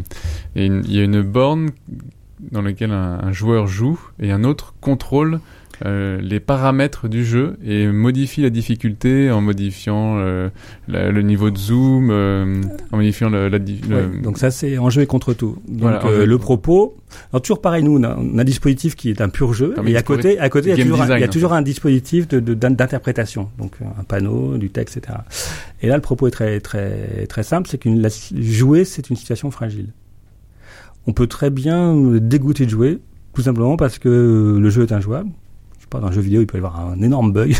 la difficulté est mal la dosée. vie. Le difficulté est mal dosée, le gameplay est pas bon, l'interface est, est nulle, euh, et puis ou alors, et, et- et alors, ou alors, par exemple, le- le- votre ordinateur se met à ramer, je sais pas. T'as vu il Guillaume, il maîtrise. Hein Et euh, il ju- maîtrise, hein. jusqu'à votre maman qui vient vous appeler pour euh, ou votre compagne pour. euh, Pour c'est l'heure, manger. de- c'est l'heure de manger. Et zut, je suis en plein. Je vais, arriver- je vais enfin battre le boss de faim. Et Là, là, J'ai là, pas là- de point de sauvegarde Je peux pas mettre la pause pendant la cinématique. Pierre, là, juste avec ce que tu viens de dire, tu viens de garder le respect de tous nos auditeurs gamers. ah non, mais là j'ai une forme, j'ai une formation accélérée. Là, je, je suis beaucoup moins bon en pratique. Excusez-moi. non, mais ça, après, la pratique, c'est autre chose. Et au moins, tu sais de quoi tu parles. Il y a des, il y a des trucs. euh, dans- tu sais dans- de quoi tu parles. Et Dieu sait que dans le, le métier du jeu vidéo et même chez les éditeurs, chez les RP et tout ça, certains, je ne prendrai pas de nom, il y en a qui ne savent pas de quoi ils parlent. Et toi, tu sais de quoi tu j'ai parles. été à une le très bonne école entre euh, Fabrice Loury, euh, Mathieu Triclot, Olivier Lejarde et tous les autres que j'ai rencontrés. Je dois dire que Ils sont des passionnés, ouais. c'est c'est mon université. là. Ouais. ça fait une, une autre école d'un autre genre. Donc là, on a, on, on a un vrai jeu vidéo. Pour pas le dénoncer, c'est Pasta Game qui est Pick the Cat, qui n'est pas encore sorti. Donc c'est pareil, on a toujours des avant-premières aussi, quelque une exclusivité. Enfin, même si Euh, le personnage est déjà connu de ce qu'on C'est ça, tout à fait. Mais là, le jeu en question, euh, c'est un jeu sur téléphone, je crois, en plus de ça, qui va être. euh, bah, nous, on a une version citée, euh, faite pour nous, exprès. Et donc, il- donc sur cette table, euh, il y a d'un côté quelqu'un qui joue, qui essaye de jouer à ce jeu avec une- un joystick, un truc très simple. hein. Nous, les interfaces, elles sont très, il faut qu'elles soient très simples, très, très solides, très rustiques. Affordantes, c'est-à-dire que tout de suite comprend, euh, tout le monde comprend comment ça marche. hein. C'est comme une poignée de porte. hein. Mm. pas- on, on, se prend- on réfléchit pas trop, 36 heures à savoir dans quel sens euh, on ouvre une porte. Bah, c'est pareil pour les interfaces, il faut que ce soit immédiat. Et de l'autre côté de la table, eh ben, il y a quelqu'un qui a simplement lu plutôt un écran tactile. euh, donc, tactile donc, et là il, il balance effectivement dans le jeu de l'autre des, des inversions de commandes des accélérations de, de jeu. jeu des euh, tout d'un coup le, des, des, des, des fichages d'un coup le jeu devient rond Ouais. euh, donc c'est absolument épouvantable. Et euh, mais en même temps, l'intérêt c'est que c'est quand même un jeu collaboratif. Il faut que les deux, enfin celui qui est perturbé réussisse à à, À avancer quand à même. avancer néanmoins malgré les perturbations de l'autre et le score il est global. D'accord. Les deux sont gagnants. Ça, et ça, tu vois, ce que tu, tu expliques là, c'est assez drôle parce que ça fait partie des nouvelles manières de jouer qui sont mises euh, notamment en exergue avec des, des jeux comme bah, le, le Watch Dogs qui vient d'être repoussé malheureusement. Euh, Watch Dogs qui sur le multi ou Zombie U également. Oui, ça Euh, devient la mode euh, que les joueurs peuvent intervenir dans les parties des autres et soit les aider, soit les leur Les compliquer la pourrir. vie, euh, Comme dans voilà. Dark- Et ça c'est très intéressant. Et Dark ça, Souls, ouais. ça à la base c'est que vraiment il y a une, alors il y a une réflexion sur ce qui existe déjà et également sur ce qui est en devenir, sur les, les, les choses assez proches. Et là véritablement vous êtes vraiment, euh, j'allais dire visionnaire, mais en tout cas vous vous êtes au courant des choses. Les gens qui ont travaillé dessus sont au courant. Bah ça c'est l'apport euh, typique de commissariat scientifique. Hein. Euh, Mm. Mathieu et Olivier, ils, Mm. sont, ils, ils étaient là pour ça, pour nous donner les bonnes idées, pour nous donner les bons concepts. Après, à nous, à charge de les réaliser. Mhm. Mais c'est ça, ce qui est du coup, ce qui est compliqué par rapport à une expo sur le jeu vidéo classique, c'est qu'en fait, on fait pas venir les joueurs pour jouer aux jeux qu'ils connaissent, mais pour leur donner envie de jouer à des jeux qu'ils connaissent pas et Et, qu'ils euh, vont découvrir. Ou pour réfléchir sur leur, leur pratique de jeu. Ouais. Simplement, dire voilà, Ça, je trouve ça très vous jouez, intéressant. mais réfléchissez maintenant à Ouais. pourquoi vous jouez, comment vous jouez. Oui, comme sur l'avatar, etc. Tout à fait. Ouais. Comment c'est fait Ouais. Et, en fait, c'est le, c'est, c'est, c'est un peu le, le game savoir. J'ai envie de dire. Joli, ça. non, mais c'est vrai, c'est-à-dire que euh, ça vous remet sur votre vos conditions de joueur et euh, à tous les niveaux, euh, au niveau du gameplay, au niveau des interactions, même le personnage, puisque l'avatar dans le jeu, etc. Je trouve ça très intéressant et je trouve que c'est un point de vue qui euh, qui match complètement avec les objectifs de la cité du jeu, de la cité des sciences. pardon. Ouais. J'allais faire euh, Les la- contractions. On, Ouais. on peut, on peut aussi euh, commencer à aborder peut-être ce qu'il y a autour. Alors déjà, avant d'aller de peut-être euh, de, de- de- des autres événements qui y a à côté, ne serait-ce qu'à la sortie, il y a une, euh, une librairie. Alors ça, c'est un truc qui, qui nous tient à cœur parce que c'est pareil, Game Story, on avait fait un effort pour que la librairie soit. Il y a des choses. Où... Et on retrouve nos potes de Pix. Quels, ont, il y a, quels, ont, quels choix ont été faits justement par rapport à cette, Alors cette ça, zone?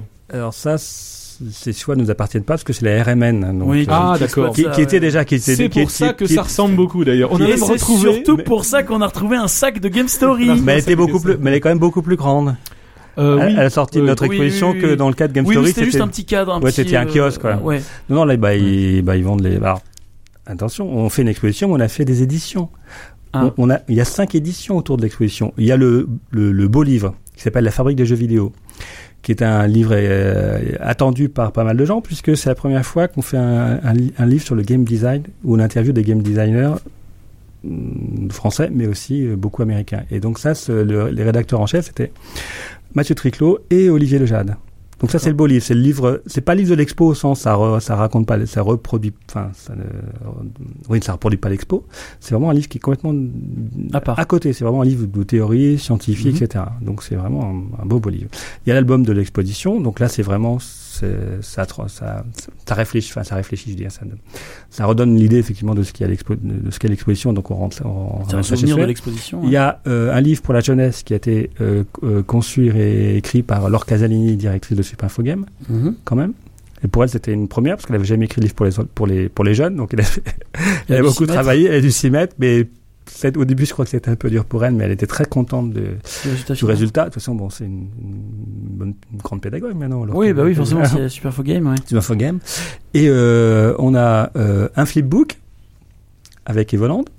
Ouais. Je sais pas si vous l'avez vu, vous l'avez vu à la Mm. sortie de l'exposition, en principe, en Euh, sortant. On, vous- vous- le donnait. Ah non, je moi je l'ai pas eu. Ah bon, bah, Je me suis fait eu. il faut le réclamer. Eh ben, je le réclamerai alors. Et puis, on est en train de réaliser un album numérique qui est une transposition, effectivement, de l'album papier. D'accord. Mais donc il y a au Sur moins, il y a tablette. au moins trois bouquins en tout cas déjà, ne serait-ce que sur la Ah oui. dans tout la catégorie entre guillemets catalogue de, de l'exposition. Ouais. Catalogue, effectivement, à des niveaux de- d'exigences intellectuelles différentes. De, ouais. voilà. D'accord, c'est c'est plutôt complet tout ça. Hein. Ah, ça, oui. Alors ensuite, euh, alors je sais qu'il y a d'autres choses qui sont prévues. Je sais que bon pour tout ce qui est euh, atelier ou conférence, c'est encore en cours de, de, de préparation. Mais il y a déjà eu des choses qui ont eu lieu, notamment des fameuses masterclass. Ah, les masterclass. Alors autour de cette table, je je, je sais pas si Pierre, tu, tu assistais aux masterclass déjà J'ai vu les Deux premières, mais la, la troisième, c'était à quatre jours de l'inauguration de l'expo. J'ai- séché, là. Eh ben, Ouais, c'était il y a une semaine pile poil, à cette même heure. Euh, c'était le vendredi, euh, donc euh, je ne sais plus, on est le, le 25. euh, enfin, Le bref. 18. Ouais. Et euh, donc les, alors les masterclass pour ne pas les citer. La première était dédiée à David Cage, euh, donc euh, le, le créateur d'Heavy Rain, de euh, Beyond Two Souls, de euh, Fahrenheit, Nomad voilà, Soul. Fahrenheit, de Nomad Soul, etc. Donc le boss de, de- du studio Quantic Dream. La deuxième avec Christophe Balestra, le boss de Naughty Dog, Uncharted, The Last of Us, etc. Co-président. Copré- coprési- coprésident. Bon, d'accord. Mais Cocorico quand même. Tu vois, un studio américain, enfin en français, puis Balestra est vraiment un mec cool. Et peut-être ouais. il sera peut-être appelé. On ne sait pas. On en reparlera On en peut-être reparlera, peut-être se rapprocher de l'association, euh, d'une manière ou d'une autre. Et puis la, der- la, la dernière en date, qui était la semaine dernière, donc je disais, avec Jean Guédon, qui est un, un- un- alors qui était le, le- je, je crois, c'est le, le, le leader de projet sur Assassin's Creed 4, et il travaille sur la saga depuis le premier Assassin's Creed, à différents postes à chaque fois. Donc il a Ubisoft Montréal, et euh, qui était tout aussi intéressant que les autres, moins connu, euh, mais tout aussi intéressant puisque c'est un petit Frenchie qui est parti euh, euh, vivre bah, au- à Montréal. Bah, alors il nous l'a dit expliqué par amour, évidemment c'est toujours comme ça. Toujours, voilà, il est parti pour les beaux yeux d'une québécoise et il s'est retrouvé chez Ubisoft. Voilà. Donc ça c'est les masterclass qui sont co-organisés avec jeuxvideo. point- euh, Jeux vidéo magazine. Ouais. si je dis pas de Qui est bêtises, partenaire de Ouais. l'expo, là. qui est partenaire de l'expo, euh, avec Orange également. Euh, voilà, je crois que j'oublie pas de partenaire, mais bon voilà. Et c'est vraiment, euh, en les ayant toutes faites, ces, ces masterclass sont vraiment très bien pensés.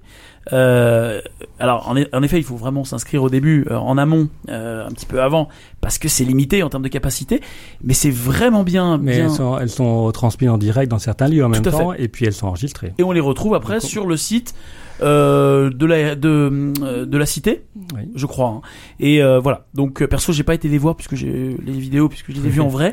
Mais vous pouvez aller les voir. Elles étaient très intéressantes.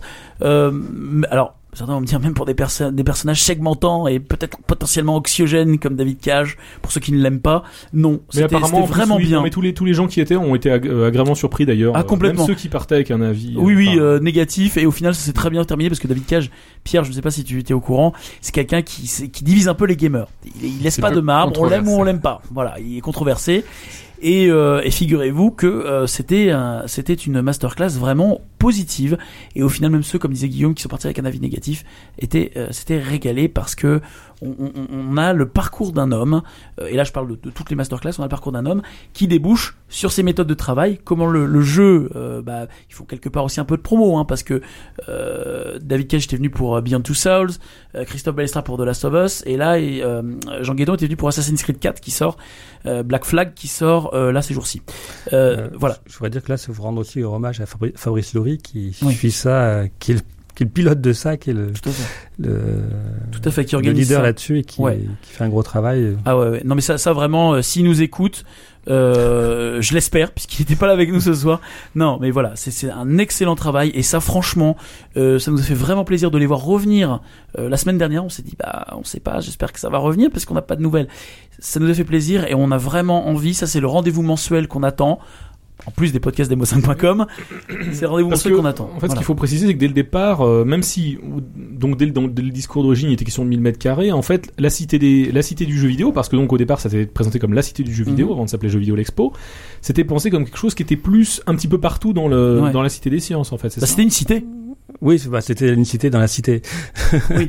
Donc c'était des, des, des, Des pôles. euh. des pôles, etc. Mais après, il fallait des, pôles avec des fonctions différentes, des fonctions ateliers, des, fo- des fonctions conférences, des fonctions Mhm. actualité, des fonctions exposition.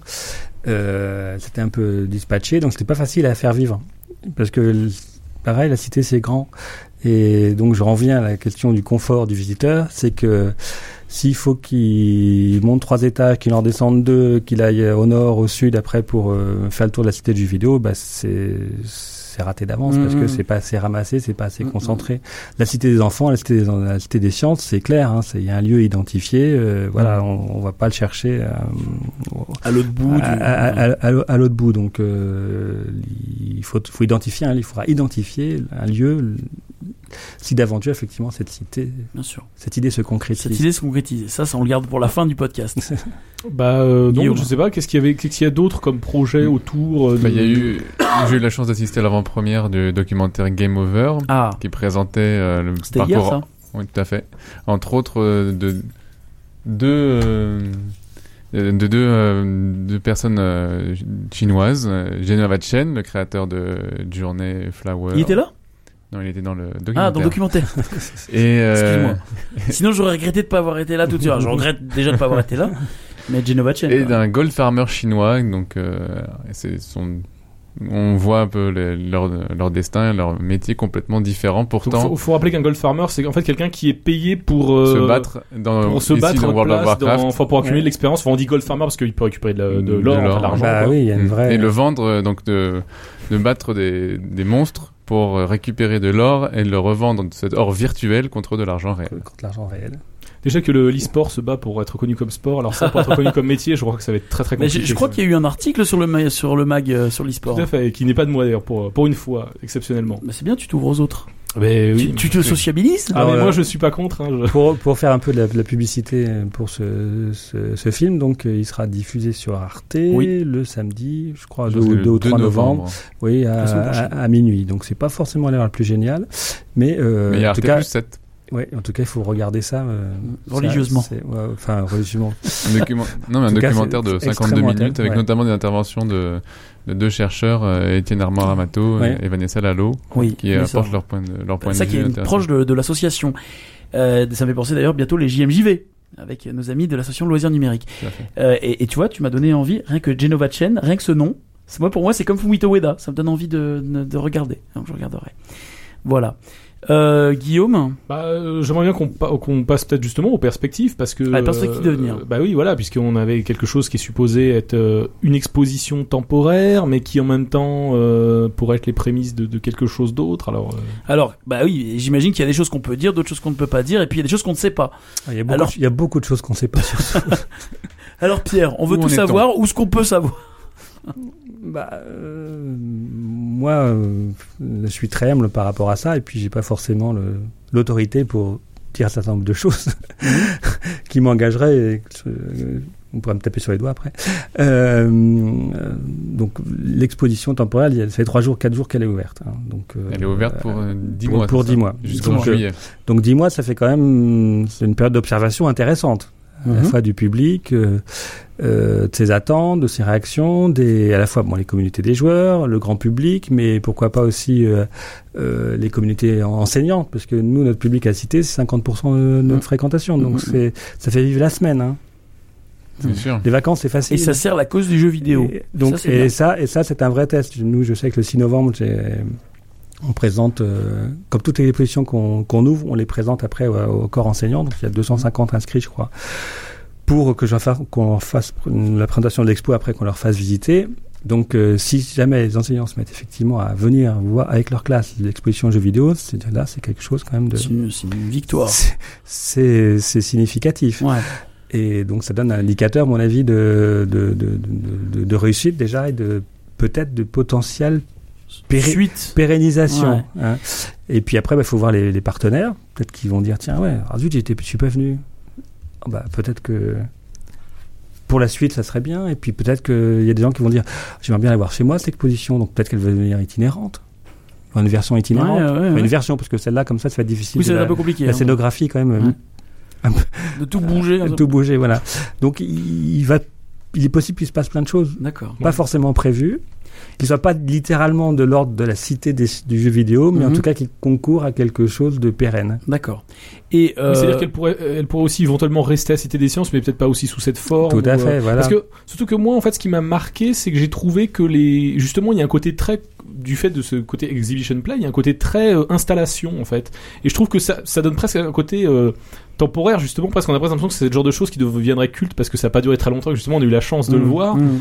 Donc, euh, parce qu'effectivement, peut-être que si ça devenait plus définitif, il faudrait peut-être euh, remettre plus un côté peut-être historique plus à ce moment-là développé ou. euh, Il faut, il Enfin, faut- bon, faut ouais. voir. Après, c'est un programme un peu différent, effectivement. Donc ça, il faut, il faut écrire quelque Et- chose de nouveau. Et tu nous as dit, euh, là, euh, donc ça a ouvert mardi, depuis mardi, il y a eu combien de visites à peu près déjà? Euh, alors, euh, mar- euh, mardi déjà, il y a eu 3000 visiteurs entre les, 3000 les, visiteurs. les 1500 visiteurs payants, les Ouais. vrais visiteurs, et les 1500 invités à l'expo en inauguration. Les- Ça fait 3000 dans la journée. C'est pour une exposition, j'ai jamais connu ça. C'est Ouais. un, choc parce qu'il faut qu'elle résiste. Hein.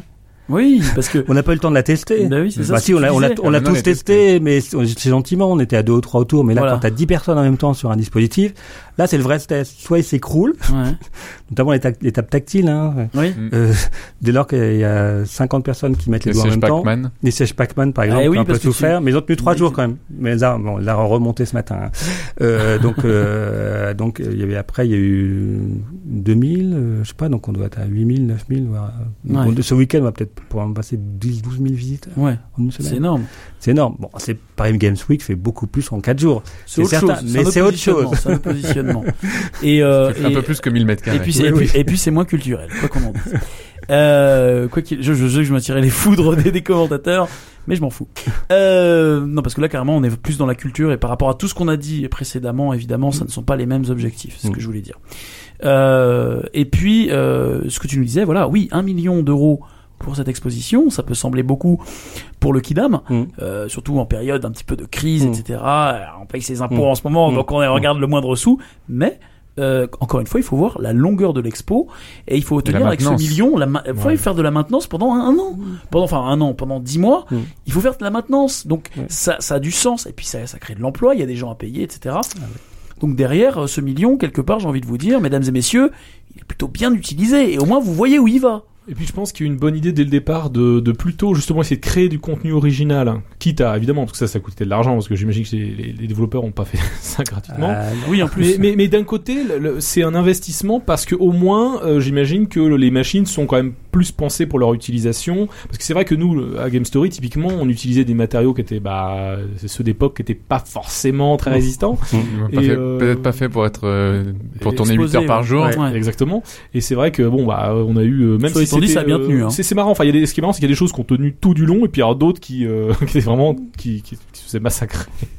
Bah, notamment comme, les, les divas, enfin les, les guns ou les choses comme ça. pistolets, pistolets, ouais, tous les tous les accessoires un peu, euh, un peu plastique, quoi. enfin, voilà. on évite ça, nous. Oui, oui, oui, oui, bah, complètement. On mais a, bon, on a- on a des claviers renforcés en, en, en, en En métal, titane, etc. en adamantium. Eh ben oui, non, mais c'est le, le public, il est tout seul, il est gentil, mais à plusieurs, Ah, il se, stim- il se stimule et se.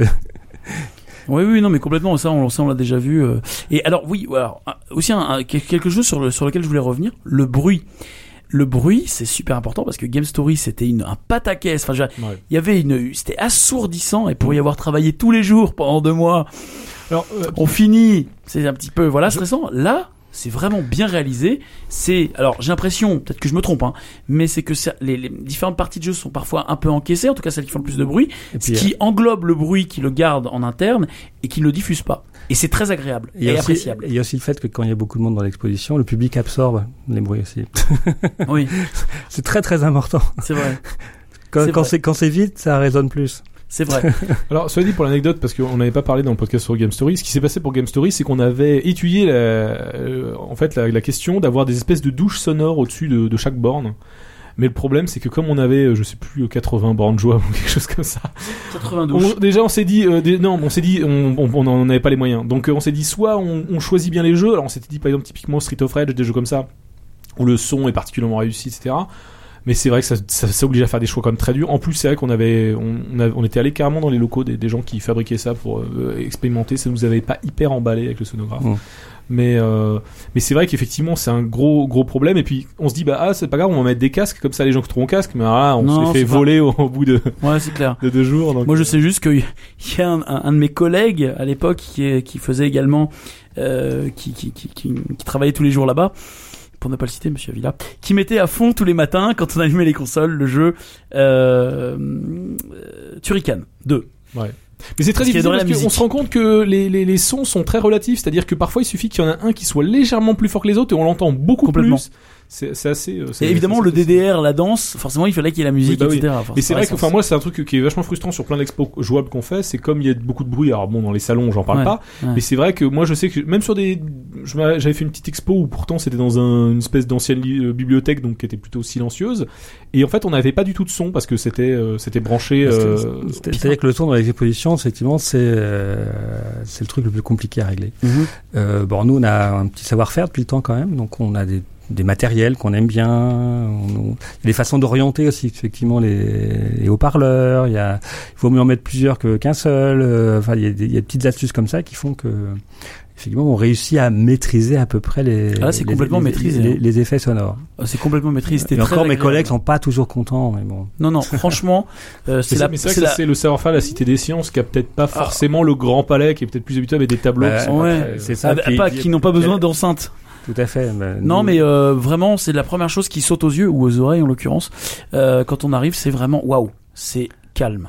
Non, mais euh, c'est- moi, ce qui m'étonne, c'est que les gens sont calmes. Mm. Bon, il y a beaucoup de gamins en ce moment, ça court un petit peu, mais néanmoins, c'est calme. Mm, C'est ça qui est en... Ils sont, ils sont, ils sont sérieux. Ils jouent sérieusement, mais je veux dire, mais enfin, pas, ils sont pas tristes, hein, Non, non, non. mais ils jouent sérieusement et ils sont contents d'être là. Et moi, ça m'épate. Ouais. Et Mathieu Triclot, il est, il est ra- ravi. Il, euh, il a participé à ce projet, mais il avait beaucoup de doutes par rapport aux résultats. Et mardi, il m'a dit, euh, je suis heureux.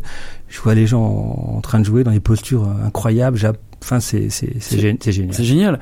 Et alors, à côté de ça, il y a également, pour être tout à fait complet, il y a également des vitrines. Alors, évidemment, mo5.com a, a prêté des, des, des machines, en, alors, j'allais dire ancestrales, des machines rétro, hein, des Atari Alors, 2600. pour dire, elles sont etc. pas exactement dans le dans l'espace. En fait, elles sont à l'extérieur. Il y en a dans l'espace. non, hein. non, non, non, il y en a dans Il y en a dans l'espace. Ah oui, bien Ah sûr, oui, ouais, quand ouais. tu Ouais. commences, Et des cartouches il y a un euh, Atari Microvision. 2000. Ouais. Ouais, Ah oui, c'est Microvision. Oui, et il y a, il y a, il y a des, des Game Ah Watch. oui, oui, bien sûr. Il y a des Game Watch, il y a un Atari 2600, etc. Les et Game, en les, sortant, Game, les Game Watch sont pas MO5, elles sont à Mathieu Triclot. ah, ils sont Mathieu Excusez-moi. Triclot.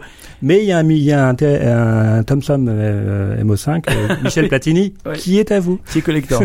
c'est ça. Non, mais en fait, j'étais vachement marqué par la, la fameuse vitrine qui est à l'extérieur en fait qu'on voit. En oui, fait, oui, il y, en a une qui est un peu à l'extérieur. Faut, faut vraiment la voir là où il y a un lapin crétin géant. C'est la, bah, juste à côté. C'est la vitrine à Fabrice. Parce qu'on a une, petite anecdote très drôle en fait, c'est que quand on est passé avec un collègue, euh, il y avait euh, des, des, gens qui regardaient, qui découvraient, et euh, il y a un type qui a vu un Commodore 64 dans la vitrine. Mm. Il fait ah Commodore 64, je crois que ça a pas beaucoup marché ça. c'est horrible parce qu'on était hyper gênés, on avait envie de, de rire. Il y a eu pire, hein. c'est un clavier. Parce que pour, pour, pour info, le Commodore 64 est leur micro-ordinateur qui a le mieux marché dans l'histoire du jeu vidéo, donc voilà. Bah, et euh, alors, puisqu'on est dans les perspectives d'avenir, euh, j'allais dire, je voudrais un peu m'élever. Voilà. Euh, je voudrais revenir juste au discours des deux ministres qui étaient là, puisque euh, il y avait Fleur Pellerin, qui est euh, euh, la ministre des, des nouvelles technologies, je crois, des technologies numériques, et Oui. puis euh, Aurélie Filippetti, la, la ministre de la Culture, euh, qui ont tenu un discours, alors que je vous invite à, à, à- à lire et relire si vous êtes gamer, même non gamer, mais surtout gamer, parce que ce discours est plein de promesses et plein d'optimisme et euh, bah, promet pas mal de projets. Peut-être notamment une cité du jeu vidéo, pourquoi pas, euh, ou autre chose, un musée national qui nous nous tient à cœur. Euh, voilà, ça promet énormément, même sur la création euh, en tant que éditeur français, créateur français, etc. Ça promet énormément, également en termes d'emploi, pour rester, c'est terre à terre, mais aujourd'hui c'est un vrai problème en termes d'emploi, etc. Et leur discours est, est- est très intéressant, et je pense euh, qu'il peut être fondateur de quelque chose euh, de, de plus vaste, notamment sur euh, euh, le, sérieux qu'on peut mettre dans le jeu vidéo, j'ai envie de dire, surtout le, la crédibilité, voilà, des gamers, puisqu'aujourd'hui ils ont dit, elles, ont dit clairement aujourd'hui, euh, quand on parle de jeu vidéo, on n'est pas crédible. Contrairement au cinéma, etc. Ce qu'on se tue à dire depuis longtemps, eh bien non, le jeu vidéo aujourd'hui c'est la première économie française et mondiale euh, en termes de loisirs. Et, euh, et à un moment, bah, il Ouais, n'y a faut- pas que le côté aller doucement argent. avec ce, ce genre de déclaration. Non, non, non, mais aujourd'hui c'est ce- c'est le loisir qui fait le plus d'argent, euh, intrinsèquement. Ah si, Ah non, mais les chiffres sont dans, à l'exposition, euh, le cinéma, euh, au- dans, le, dans le monde, hein, le, le cinéma, quand on compte les entrées films, les DVD, euh, ah bah oui, etc., tout ça est forcément. devant. Mais d'accord, mais euh, si tu Enfin comptes bon. aussi le jeu vidéo de En tout cas, le jeu vidéo est important. Le jeu vidéo est très important, on va pas se battre sur les chiffres. Ce qui est, ce qui est, ce qui est important, et c'est là le rôle de l'expo, c'est que le fait de, de, de peut-être pas euh, avoir focalisé sur l'historique et sur le côté euh, se tourner vers le passé et les Mhm. gloires d'antan et on n'aura plus jamais ça et ça. c'était mieux avant. C'est le fait de voilà de se tourner vers l'avenir, de se dire bah est-ce que c'est pas une manière de montrer que il y a un vivier de création en France et que on peut créer du jeu vidéo. C'est ça. Bah ça c'est, bah, on, on l'a montré, on l'a prouvé effectivement en faisant travailler des studios Mhm. et des éditeurs. Euh, simplement par rapport aux jeux vidéo, bah, toute culture c'est une technologie. Hein. donc le, le livre c'était une technologie. Mhm. On a oublié que c'est une technologie, mais c'en est une. Et la technologie d'aujourd'hui c'est ordinateur. C'est tout simplement. Le numérique, c'est- aussi bête que ça. Hum.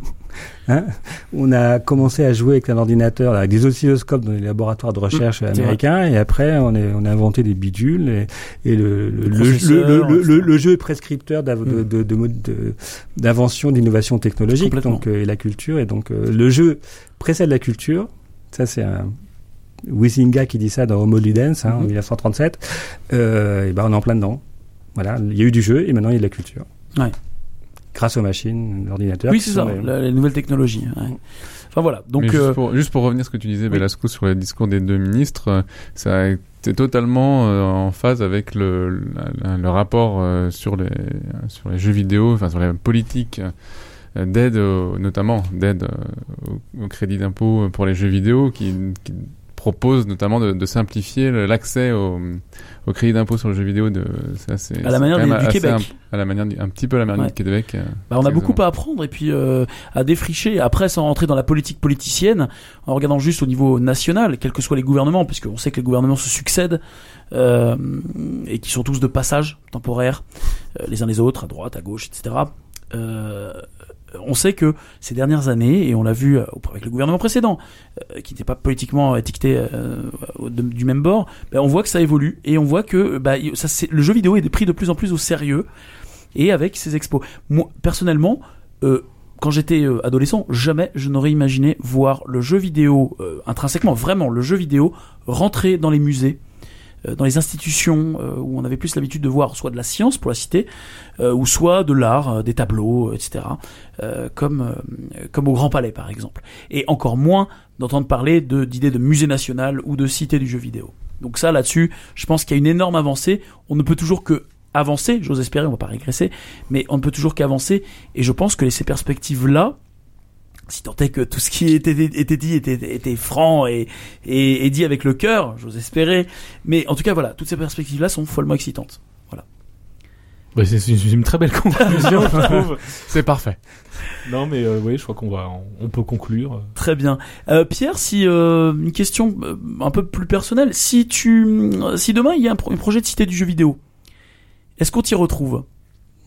Ouais, je ne sais pas, ça dépend pas que de moi, ça dépend Oui. aussi de, Alors, si tu devais de- choisir, de, mon, si- de mon directeur. Bah, je choisis pas toujours. Hein, je suis, d'accord. je suis un, je, je suis un employé de la Cité des Sciences Oui. et de l'Industrie. Un peu, je suis partie du petit personnel de la Cité des Sciences et de l'Industrie. Donc, euh, Mais est-ce que, est-ce que toi, par rapport à l'expérience euh, que tu as acquis ces, der- ces derniers Ah. mois, que, sur laquelle tu as travaillé sur, euh, sur cette expo, j'ai j'ai appris beaucoup de choses et pour moi, c'est c'est la meilleure expérience muséographique que j'ai jamais faite. d'accord. J'ai appris beaucoup de choses sur, euh, bah, d'abord sur le jeu vidéo, ça c'est clair, mais surtout sur la, oui, sur la manière de, de penser le public aussi. C'est vraiment la première fois où on peut penser le public d'une manière un peu détachée, pas être obligé de lui dire voilà, faut qu'il apprenne ça, ouais. hein, d'intellectualiser trop, et de bien dissocier effectivement le moment de de, de loisir qui est une visite d'exposition et le moment de d'interprétation, de lecture, de compréhension, d'effort intellectuel. Et dans cette exposition, on a ça, on a ces, ces bicéphales comme ça. Alors, il y a ceux qui jouent vraiment pour le pur plaisir, puis il y a ceux qui jouent et qui regardent un petit peu, et qui réfléchissent, qui lisent, etc. Et puis il y a ceux qui jouent pas et qui lisent et qui apprennent des choses aussi. Donc il y a cette, toutes, ces, toutes ces dimensions et cette expo est très très. A ceux qui regardent les autres jouer. Et ceux qui regardent les autres jouer Comme nous on l'a fait. et qui trouvent leur pied aussi, hein, qui sont pas. Ah oui, oui, oui comme nous c'était.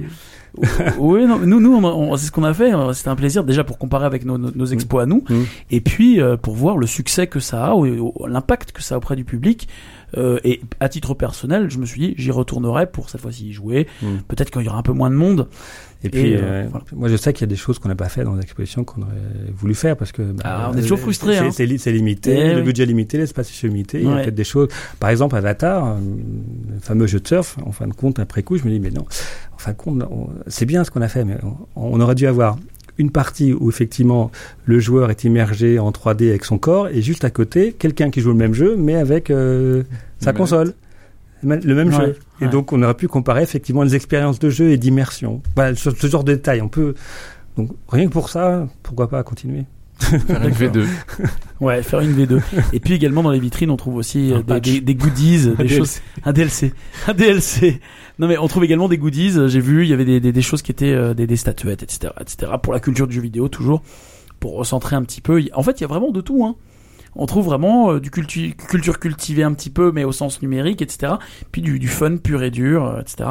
Et ça navigue de l'un à l'autre. Et j'aime beaucoup cette euh, cette notion de mélanger euh, bah, justement ces deux ces deux choses là, la culture cultivée, et la culture un peu plus euh, fun, populaire, etc. Oui, mais d'ailleurs, euh, il y, a, il y a un stand un peu. Enfin, un stand.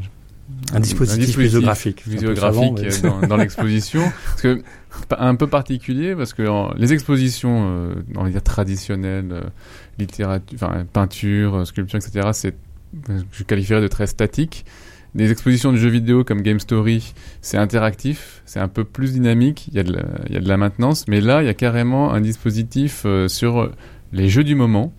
Et donc, euh, j'imagine que ces jeux-là vont carrément changer. Ça euh, ouais. au oui, ça c'est le, petit le petit salon du jeu vidéo, le Voilà. petit Paris Games Week qu'on a mis dans Si l'exposition et donc avait- il y a quatre euh, il y a quatre postes un, avait- jeu sur PS un jeu sur. Xbox deux jeux sur euh, PC dont, un- notamment, dont un indépendant Il y avait notamment Batman euh, Arkham Origins. Ouais, Arkham Origins ouais, qui ouais. sortait hier. je crois. ouais c'est ça mais là c'est juste le trailer donc là ce matin on mettait le on mettait le vrai jeu dedans C'est vrai? Ah, oui sympa. depuis ce matin il y Ah, je, je crois qu'en sortant du podcast, je vais y aller. Vu que je l'ai pas encore acheté, Euh, je crois je, je qu'il y a une nocturne ce soir il y a une Oui, bah nocturne? oui. C'est ah bah pour ça ça- c'est tombe, pour ça que Fabrice est avec nous. En fait, ça, ça tombe bien. Bah, on va aller retrouver euh, Fabrice. On va. Je crois que Fabrice il est un peu fatigué Ah bah, il est peut fatigué. rentrer chez lui Je t'a- je t'avoue que, mais là, là, tu vois, ça donne envie de d'aller faire un petit tour euh, en, en plus du reste, ça Mm. donne envie de- d'aller faire un petit tour. Voilà. Merci beaucoup euh, Pierre. On arrive au bout de ce podcast. Ouais, c'était un plaisir. Bah, c'était un plaisir de te Merci, recevoir. Euh, c'était un vrai plaisir de faire un podcast différent, un podcast un peu euh, Plus il y a l'actualité que d'habitude, on va dire. bah plus il y a l'actualité, puis en même temps c'est du rétro. Enfin, ça, ça s'entrechoque, ça s'entremêle, c'est et avec de la culture, etc. Et vraiment euh, euh, parler d'une exposition qui n'est pas euh, mo5.com, même si on a participé, on est on est plus, ou moins partenaire euh, de cette, euh, cette expo euh, et ça nous fait plaisir parce que encore une fois euh, on le précise euh, et il est important de le dire toutes euh, les initiatives pour mettre le jeu vidéo en avant sont les bonnes à partir du moment où euh, le jeu vidéo en sort grandi et comme dirait quelqu'un que l'on connaît bien, le jeu vidéo a déjà gagné, mais il ne le sait pas encore. Mesdames et messieurs, je pense que c'est sur ces, ces paroles que nous allons nous quitter. Merci beaucoup Pierre, encore une fois. Je vous invite tous euh, à vous rendre à la cité du, du- à la, la cité du jeu vidéo, non, à la- à- au jeu vidéo l'expo. Seb, merci d'avoir été avec nous. Ah, merci à vous. C'était vraiment très très intéressant. Voilà, merci. Guillaume, Et moi merci, puis en plus, euh, comme j'ai j'ai vraiment vu pas beaucoup de choses, je me suis rendu compte euh, en faisant ce podcast qu'il faut que j'y retourne Bah, absolument. carrément, parce que moi aussi. J'en ai vraiment raté. euh, moi aussi, tu vois, ça fait déjà deux places en plus. Cette fois-ci, on n'ira pas gratuit, on paiera. voilà. Et, euh, et, et allez aussi à la boutique. Vous trouverez, il y a, y a plein de choses. Il y a des, des- alors c'est pas pour vendre, mais bon, voilà. Euh, J'allais dire, volez-les si vous ne pouvez pas les acheter. C'est terrible. Non, achetez. Mais il y a, il y a des, il y a des les bouquins de Pix qu'on ne trouve pas ailleurs. Et puis le sac Game Story pour ceux qui l'ont loupé, bah, il est là. des Voilà. collecteurs. Et il est super collector, tu veux dire. Voilà, merci beaucoup de nous avoir suivis. Je vous donne rendez-vous le mois prochain pour le podcast de la maturité à l'ancienne, les- pour le 21e podcast, avec un sujet euh, tout aussi passionnant. Euh, il est plus ou moins déjà prêt. Je vous avouerai que les prochains podcasts sont déjà prêts, et là on sera pas on the fly. Euh, je vous donne rendez-vous. N'hésitez pas à vous lancer sur les, la page du Facebook de, du, du podcast pour nous poser vos questions et continuer à suivre le mag évidemment. Je vous donne rendez-vous à dans un mois. Ciao ciao. Salut. Salut.